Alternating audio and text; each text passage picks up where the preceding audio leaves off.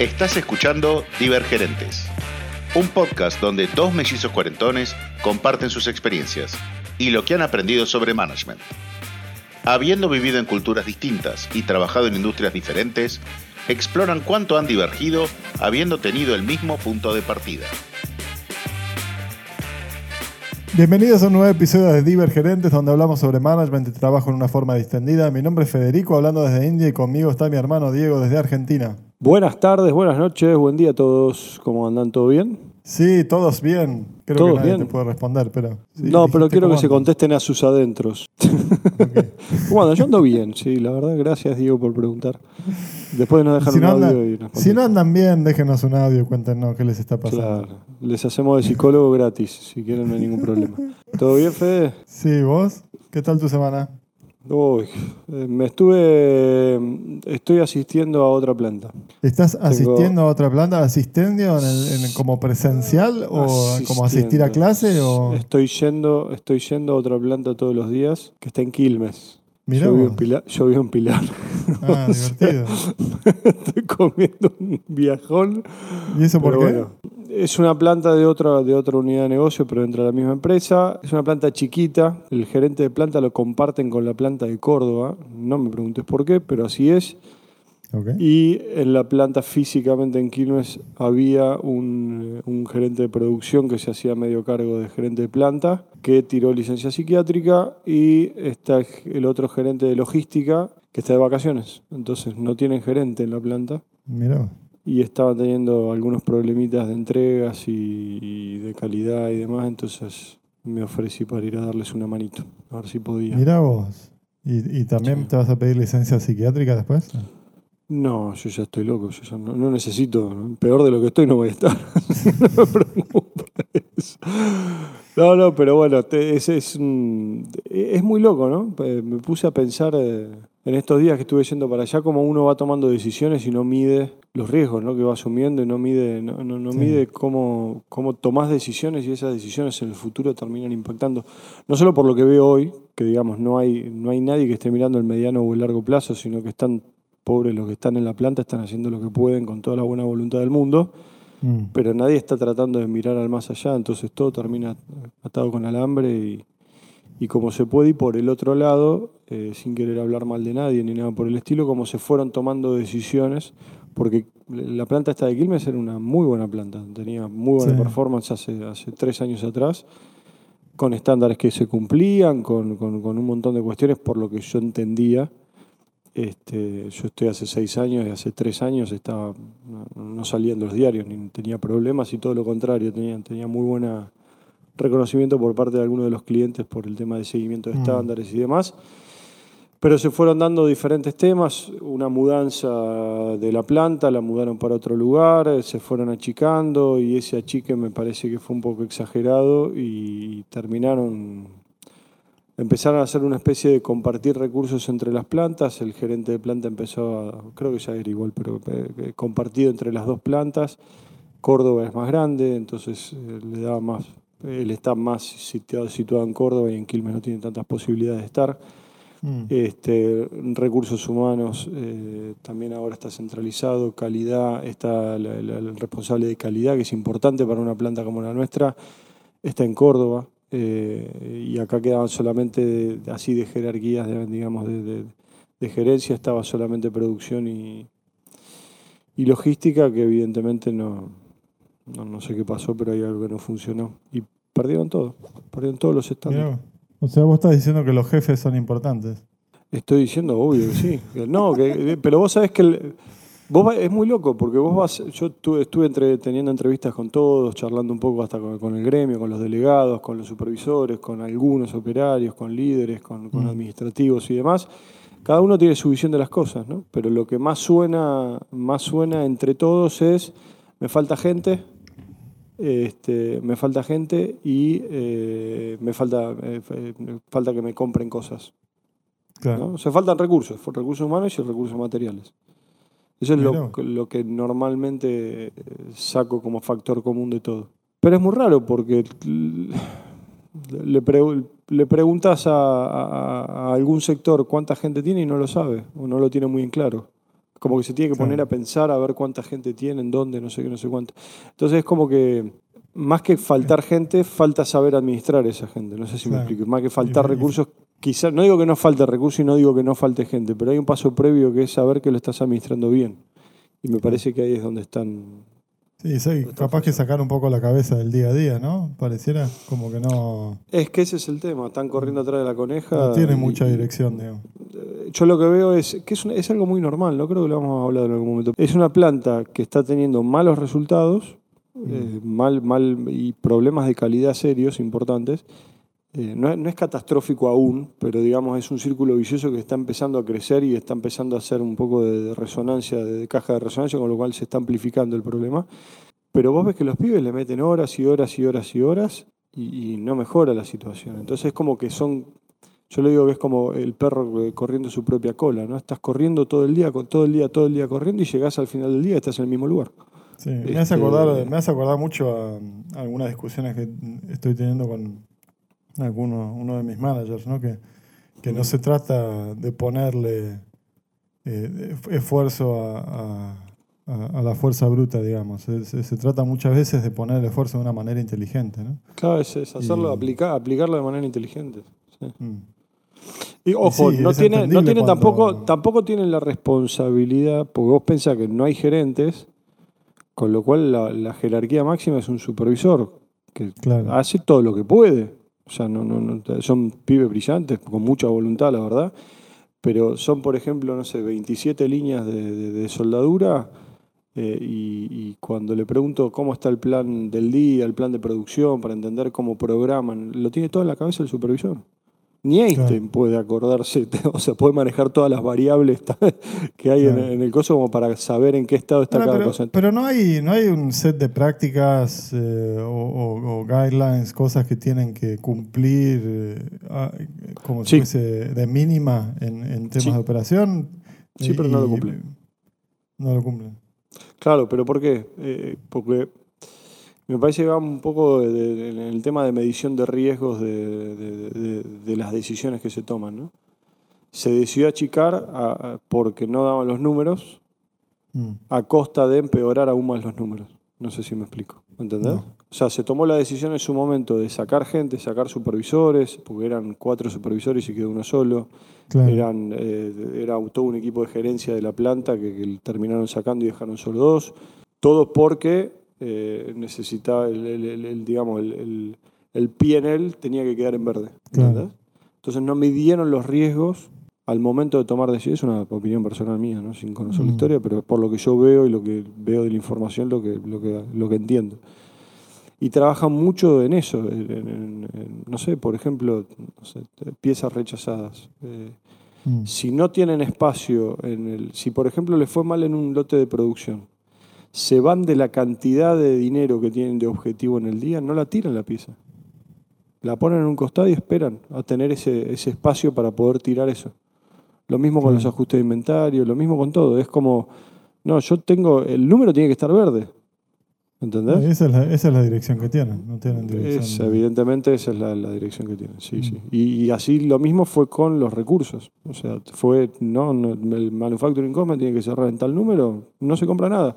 Pero se están rompiendo las máquinas, no se compra nada. Claro. ¿Entendés? Este, bueno, y ahora les explotó en las manos, lamentablemente. El peligro, el peligro de las métricas mal puestas, ¿no? de las métricas o puestas el- y de o no o medir, y mal no las medir las consecuencias. Y de no medir las consecuencias. Porque para mí está muy vinculado con el tema de, de- de- de analizar el riesgo al momento de tomar una decisión, ¿no? Sí. Nosotros tenemos mucha casa de riesgo en tema de seguridad. Tenemos mucha casa de riesgo en tema de calidad. No Mm. tenemos tanto así en temas de, de- de- de- No sé. Estoy pensando ahora en voz alta. Estoy medio- medio- me quedé pensando en eso. Pero es como que, digamos, no, no se están tomando los... Primero que no se toman bien las métricas y segundo que no, no se están midiendo bien el riesgo, ¿no? De lo que se está haciendo. Sí.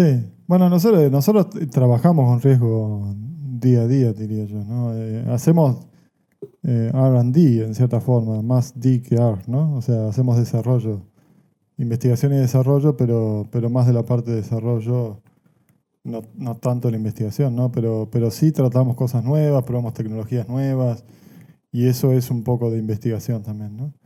Em, la cosa es, eh, es todo sobre riesgo, ¿no? Todo lo que hacemos tiene un riesgo asociado, eh, porque son todos esfuerzos que, que, tienen una cierta incerteza, ¿no? Es, no son cosas que hemos hecho antes, ¿no? Hemos hecho cosas parecidas, pero no, no exactamente lo mismo cada vez, ¿no? Entonces, em, es, todo sobre riesgo, ¿no? Y, saber formular bien los riesgos es, es, algo que te permite ayudar a entender eh, el futuro, como decís, ¿no? Y, pensar la actividad que estás haciendo más allá de la actividad que estás haciendo, ¿no? Y mm. cuáles serían las consecuencias. Creo que eso es una, una herramienta muy importante, saber formular bien los riesgos, ¿no? ¿No se pasa algo parecido a lo que pasa acá, por ejemplo?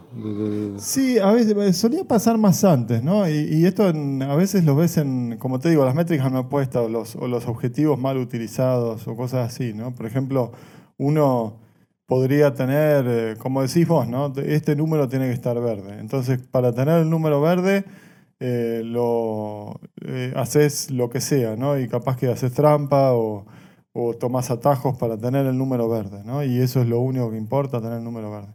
El problema que eso genera en general con, con el desarrollo de software es que acumulás deuda, ¿no? Acumulás deuda técnica. Por ejemplo, una cosa que suele pasar es que tenés algún cliente esperando, eh, esperando ver alguna funcionalidad o algo para comprar el software, ¿no?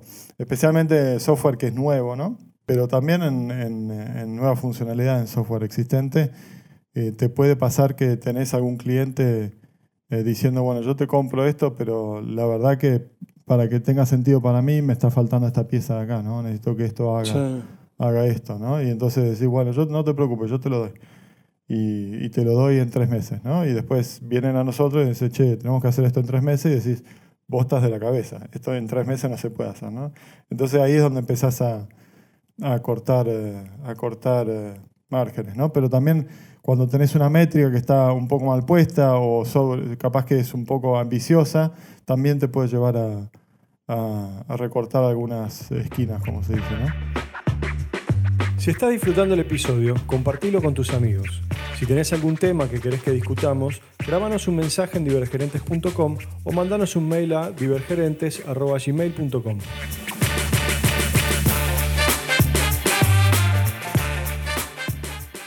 muy loco, ¿no? Como hay siempre una desconexión a veces entre, entre algunos sectores o entre jerarquías. Pasa mucho donde tenés tipo ventas, yo no manejo ventas por una cuestión de... va, no, no, manejamos a nivel planta ventas porque los nuestros son más tratados quizás globales, ¿viste? los acquisition que tenemos nosotros, cuando conseguimos un producto nuevo, un proyecto nuevo, es, es un trabajo de mediano a largo plazo, no es algo que se vende así nomás. Pero es muy loco como pasa lo mismo, ¿no? Porque más allá de que tengas la adquisición, cuando vos haces la adquisición la haces por un precio. Este, y muchas veces ese precio y, esa inversión inicial que vos calculás en tu budget no coincide con lo que en realidad deberías necesitar para gastar. Ni siquiera te digo lo que terminás gastando porque ese es un desvío de la realidad que puede pasarte. Pero la cantidad de veces que me ha pasado de de estar en un programa nuevo, no solo en Favorecia, sino en general, de, estar con un programa nuevo y que me digan, no, es que el programa se quedó sin presupuesto este, para el lanzamiento y, después los dolores de cabeza que tenés son mucho más grandes, ¿no? Sí, sí, sí, sí.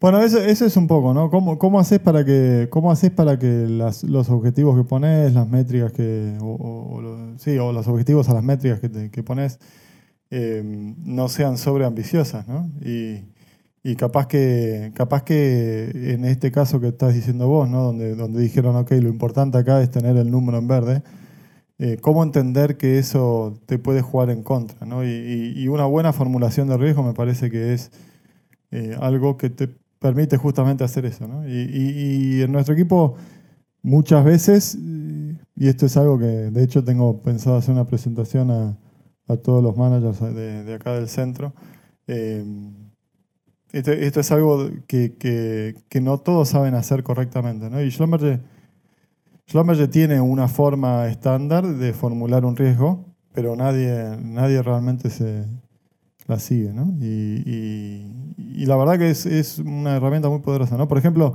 para darte una idea, ¿no? muchos dicen, no, tengo un riesgo. Bueno, entonces pongo, por ejemplo, el- la, la dependencia de este componente me puede traer problemas. Sí. Y, y eso no te sirve de nada, ¿no? Porque ¿qué, qué, qué, qué información te da? La dependencia de esto te puede traer problemas. Viste, ¿Qué- viste como eh, es muy loco, porque pasa lo mismo cuando, por ejemplo, cuando yo te conté lo del QRCI, que es como, como la, la investigación de los problemas y demás, y pasa exactamente lo mismo, es como si le cobrasen a la persona por la palabra que escribe, ¿no? Sí, Es como que te cobran, no te cobran por palabra, boludo, es gratis escribir, es que usar toda la Sí, palabra sí. que quieras. Bueno, es tiempo ¿No? que tenés que invertir, ¿no? Sí, el tiempo no es gratis, pero, pero, Pero sí. tiempo, es- tiempo de qué, de escribir una palabra más y dejarlo un es- poco más claro. sí, sí, sí.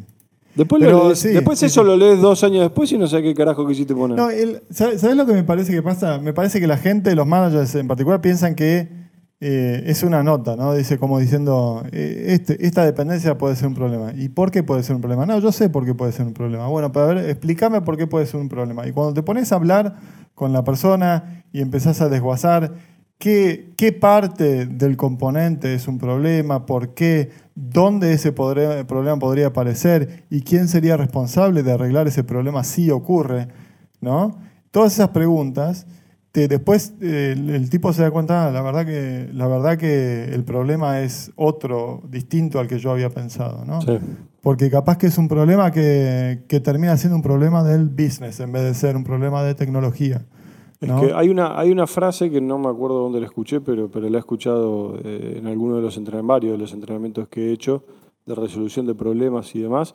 El 70% de la energía tuya y del tiempo de, de- de resolución del problema está en la definición del problema. Sí, Y muchas veces la equivocación y lo que normalmente se hace es desestimar la definición de un buen problema y después te enredas en la, la resolución de ese problema mal, mal definido. Te, te pongo un caso concreto, por ejemplo, que, es algo muy... Es simplemente para poner un caso desde el lado de la resolución del problema, que es más o menos entendible. Eh, nosotros asientos tenemos arrugas, Mm, es algo normal. Cuando vos empezás a armar el asiento, la funda no entra bien o tiene algún problema y la tenés que acomodar y le tenés que eliminar las, las arrugas. Tenemos proceso de planchado y demás. Este, a veces llega el cliente un asiento con una arruga. A veces la detectamos nosotros, a veces la, de- la detecta el cliente. Este, entonces sale cada tanto el. ¿no? Tuvimos el problema de arrugas. Entonces vamos a resolver el problema de las arrugas. Claro. Y lo toman como un global. Las arrugas, yo qué sé, tenés 127 mil millones 733 motivos por lo cual se te genera una arruga en los, no sé, 20, 20 asientos que haces distintos. Entonces, es muy difícil resolver algo tan global. Lo mismo cuando Claro. analizas un riesgo. Es muy difícil analizar un riesgo que es tan global. Vos tenés que ir específicamente a lo que estás tratando de resolver. Es Sí. qué arruga, en qué sector, de qué modelo, de qué funda. En el caso de análisis de riesgo, como vos decís, es acotar, ponerle un contexto, ponerle una acotación y, tratar de, de resumirlo, de acotarlo lo más posible, porque si no, no lo vas a resolver nunca. O el análisis de riesgo que hagas no lo vas a poder profundizar correctamente. Encontrarnos en Instagram, Twitter y LinkedIn como Divergerentes. Considerá seguirnos en tu plataforma de podcast preferida y dejarnos un review. Y si podés comentarlo con un amigo o colega. Más o menos va, en lo que decís vos, ¿no? En ser un poco más específico, no solamente en el problema en sí, sino también en la consecuencia, en la potencial consecuencia eh, y, y- que, vos estás temiendo, ¿no? En cierta forma. Por ejemplo, ¿no? Uno podría decir, eh, los problemas de calidad podrían eh, causar... problemas de calidad en, el supply, ¿no? Podrían causar demoras en, en el plan, ¿no? Y uno diría, Sí. pues, identifiqué la, la fuente del problema, identifiqué eh, la consecuencia, está suficiente, ¿no? Y eso Sí. sería uno- un típico, una típica formulación de riesgo que eh, harían eh, muchos managers, ¿no? Ahora, lo que sería más importante sería decir qué, part- qué tipo de problemas de calidad estás hablando y qué tipo de, eh, qué tipo de demoras habría y por qué las demoras, ¿no? Eso sería más importante. Por ejemplo, podrías decir, si la persona A que me tiene que dar, eh, eh, ¿cómo se dice supply en, en español? Que me tiene que dar, que me tiene que abastecer, ¿no? Que me tiene que dar el- la fuente de lo que yo, con lo que yo tengo que trabajar, ¿no? Si, si, ese, si ese, ese componente en particular tiene problemas, va a causar que el equipo no pueda tomar esta decisión, con lo cual no va a poder empezar el trabajo eh, a tiempo y va a causar demoras en la, en la entrega. ¿no? Sí. ¿Por, Ahora- qué es que importante, por, qué es, ma- por qué es importante definir eso? ¿no? Porque no es lo mismo que sea el, el- el componente A o el componente B o el componente C, porque podés tener eh, mitigaciones al riesgo que sean distintas dependiendo de qué componente sea. ¿Por qué es importante explicar cuál es la consecuencia de una forma más detallada de vuelta? Porque las mitigaciones y, y las medidas de contingencia pueden ser distintas dependiendo de cuál es realmente la consecuencia y el mecanismo para causar esa consecuencia. ¿no? Eh, Vos sabés que ahora que lo mencionás así, eh, nosotros tenemos esa herramienta, que, que es el FEMEA o el ANFE, dependiendo con- con- si es en inglés o en español, este, pero que es justamente el análisis de los modos de falla este, de los procesos y de los productos. Claro. De hecho, lo separamos en proceso y en producto. Este, lo que pasa, pasa como vos decís también. Mucha gente subestima el ANFE para qué sirve eh, y, y lo hace rápido, digamos, lo hace así como para, para pasar la auditoría, ¿viste? Para, para que no. para- Claro. Si le piden la documentación que esté. Pero, por ejemplo, una cosa que yo hice cuando estaba en Malvinas fue reescribir el ANFE desde cero. Porque vos lo que normalmente haces que es. Y decís, bueno, la etiqueta, así la persona puede poner la etiqueta de la forma incorrecta y le va a llegar mal al cliente. Entonces, ¿qué hago? Entreno, consecuencia, mitigación del riesgo, entrenar al personal. Dale, Gil. ¿Sabes cómo lo vas a mitigar el riesgo así, no? Entonces, eh, lo que nosotros, lo que yo hice con el equipo en su momento, y que es algo que recomiendo mucho hacer, por más que tome un montón de tiempo, porque toma un montón de tiempo, va a ser un buen ANFE, este, lo escribimos de cero directamente, hoja en blanco, y empezamos proceso por proceso, uno por uno, paso por paso de la pieza, pieza por pieza. Este, nos tomó creo que un año y medio, una cosa así, pero, pero logramos cerrarlo este, bien. Y, y la verdad que nos, lo mejor de todo es que nos sirvió un montón, porque aprendimos un montón de cuestiones y vimos un montón de riesgos que no los estábamos viendo, ¿entendés? Que los estábamos so- subestimando, digamos. No Claro. sé si a vos te pasa algo parecido, me imagino. Sí, sí, sí, ese es, esa es la cosa, ¿no? No, no seguimos, como te digo, eh, eh, eh, parece que estaba googleando, el ANFE, esto parece venir de ISO también, ¿no? Es Está relacionado sí, a ISO, sí. Sí, sí, sí. Eh, no sé si lo estructuramos de una forma tan formal, pero sí, sí tenemos unos guidance de cómo, cómo escribir un riesgo, que es simplemente un template, ¿no? De decir, tenés Ujú. que decir eh, el qué, el, el cómo, el por qué, eh, qué sé yo, ¿no? Y, y es una formulita muy simple de acordarse, eh, al menos en los principios, ¿no? Como dije yo. Eh, pero, mm, pero, pero sí te permite, te permite desglosar y entender realmente cuál es el problema del que estás hablando, ¿no? Y me ha pasado 3.000 millones de veces que alguien pone, un manager pone, como te digo, ¿no? Este componente me puede traer problemas en el, eh, en el plan o, o demoras en el plan como un, como un riesgo, ¿no? Eh, y, y cuando te empezás, empezás a discutirlo y empezás a, a desarmarlo, desglosarlo usando el template este, te das cuenta que en realidad son dos riesgos distintos, ¿no? Porque uno tiene que ver con la consecuencia que el plan que, que, que puede tener, por ejemplo, para eh, una, una demora puede causar problemas para otro, para otro desarrollo, ¿no? Y capaz que al mismo tiempo esa demora puede causar problemas para el business o para el cliente. Y entonces tenés que tomar medidas de prevención para ambos, ¿no? Por ejemplo, puedes comunicar al cliente eh, eh, y, hacer un poco de stakeholder management eh, proactivamente, ¿no? Y por el otro lado, podés encontrar, encontrar una forma de mitigar el problema para la otra dependencia que tenés, ¿no? Con lo cual, no estás hablando ya de, de un riesgo, estás hablando, de hecho, de dos riesgos, ¿no? Sí, sí, separás el problema y lo identificás cada uno, o cada riesgo lo vas identificando con, con su correspondiente mitigación. Sí, sí, sí.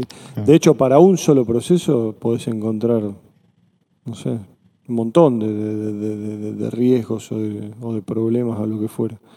Este, con lo cual está bueno sentarse a analizarlo. Nosotros lo que hacemos después, por ejemplo, es eh, que, que está bien, es, es requisito de IATF, pero te lo pide por eh, ISO IATF porque te lo pide. eh, pero principalmente porque te sirve, te sirve para entender cuando lo haces bien, te sirve un montón. Sí. Bueno, nosotros lo, lo- lo pesamos después, por ocurrencia, Mm. por gravedad y por, no me acuerdo ahora el otro ítem, severidad. Este, eh, Mm. Sí, entonces, sí, sí. Es, No, eh, probabilidad, ahí está. Es pro- eh, probabilidad y severidad. Probabilidad y severidad. Y después la, y tenías un tercer factor que le poníamos nosotros para, para distinguirlo aún más, para poder priorizar, porque la sábana siempre es corta en la autopartista. Factor cool. Como no podés hacer, como no podés hacer mucho, de- todo al mismo tiempo, para priorizar le poníamos uno más que ahora no me acuerdo cuál es. Este, Mm. Pero sí, lo, usábamos bastante. En Palomar está dentro de todo bien armado, pero, pero creo que se puede hacer, se puede Y, profundizar y también más. discutir, discutir las medidas de mitigación y contingencia también te Sí. permiten entender el, el riesgo de forma más, eh, más detallada también. ¿no? Pero volviendo un poco al, al- al tema original que trajiste, ¿no? Eh, creo que la falta también de, o la ausencia de, de, de manager- de managers cercanos puede, puede haber... eh, y, y dos cosas estoy pensando. ¿no? Uno, la, la falta de managers cercanos puede también causar que ese tipo de razonamientos se minimicen ¿no? y no, no se midan las consecuencias de ciertas acciones. Eh, y, y la otra es eh, este- esto que decías de, de tener un, un fuerte foco en, eh, en, lo- en tener los números verdes. También no, no, se consideró lo suficiente en tema de qué consecuencias podría tener de forma negativa. ¿no? Sí, sí, sí, claramente. Sí, muchas veces es, es, es lo que te digo, ¿no? Es entender que cuando vos, cuando hoy se lo decía a los, a los chicos de Kelme, cuando vos tirás una piedra en el, en el agua, genera olas, y genera olas para Mm. todos lados. Entonces te- hay que entender cada, cada piedrita cómo, cómo son esas olas y qué, qué es lo que va a mover, ¿no? Me parece Claro. que viene por ese lado. Pero bueno, formulación de riesgo, muchachos. Pónganse ahí a, a- a mirar el ANFE, AMEF o FAMEF o ¿cómo se llama? FEMEA. ¿Cómo es? FEMEA, FEMEA, gracias. Failure FEMEA. mode, failure mode. Estoy tratando de abrirlo a ver si, si veo si es más o menos parecido a lo que...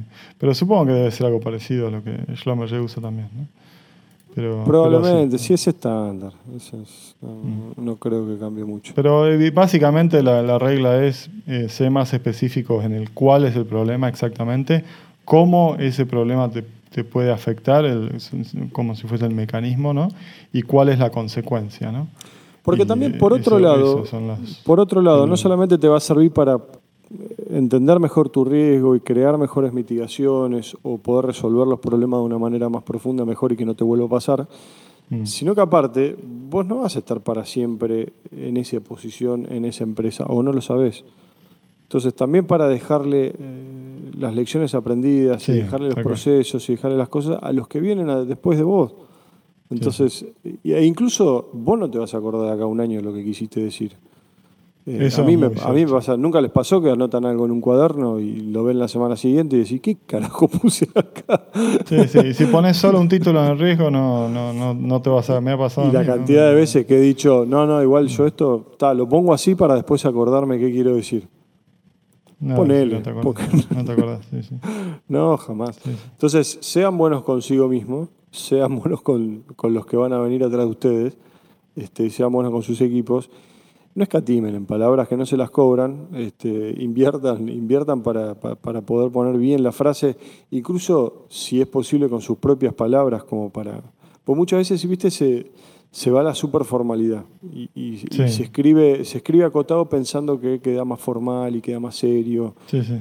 Eh, y la realidad es que, nada, a veces es mejor ponerlo con tus palabras como sale Sí. y, y te va a ayudar a procesar mejor esa información posteriormente. Sí, e itérenlo también, ¿no? Porque te pones a escribir un riesgo y después eh, te decís, ah, yo creo que, creo que está bien así, y después te pones a ver las mitigaciones y las contingencias y te das cuenta que no, en realidad me parece que hay que cambiarlo un poco, entonces vas al riesgo de vuelta, lo reformulás, Claro. capaz que lo separás en dos, después mirás eh, la lista de riesgos y decís, estos dos son muy parecidos, tienen las mismas consecuencias, tienen la misma mitigación y la misma contingencia, eso probablemente quiere decir que es el mismo riesgo.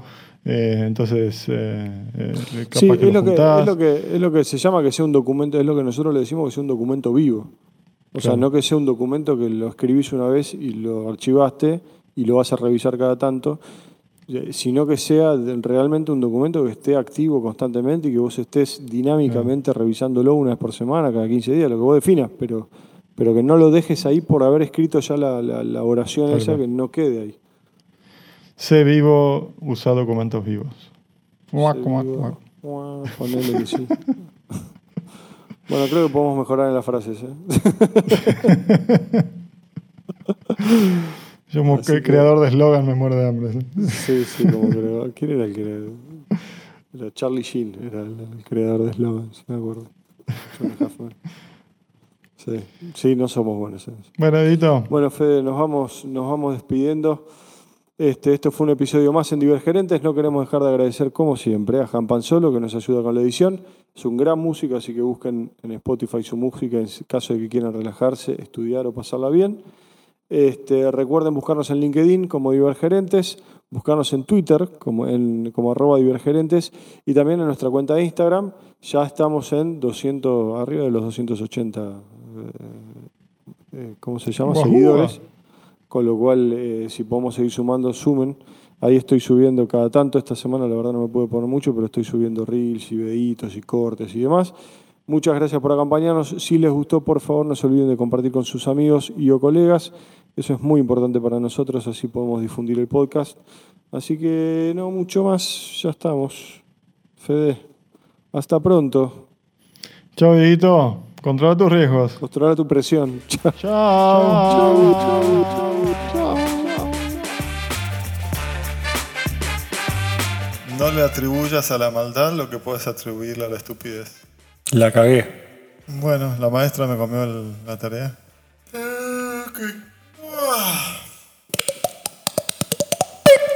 Después eso lo lees dos años después y no sé qué carajo quisiste poner. Es muy loco, ¿no? Me puse a pensar eh, la cucaracha, la cucaracha. Nadie está tratando de mirar al más allá. Tengo el micrófono de costado, eso explica todo, la punta del obelisco. Vamos a hacer un Twitch. Guajúa, guajúa, guajúa.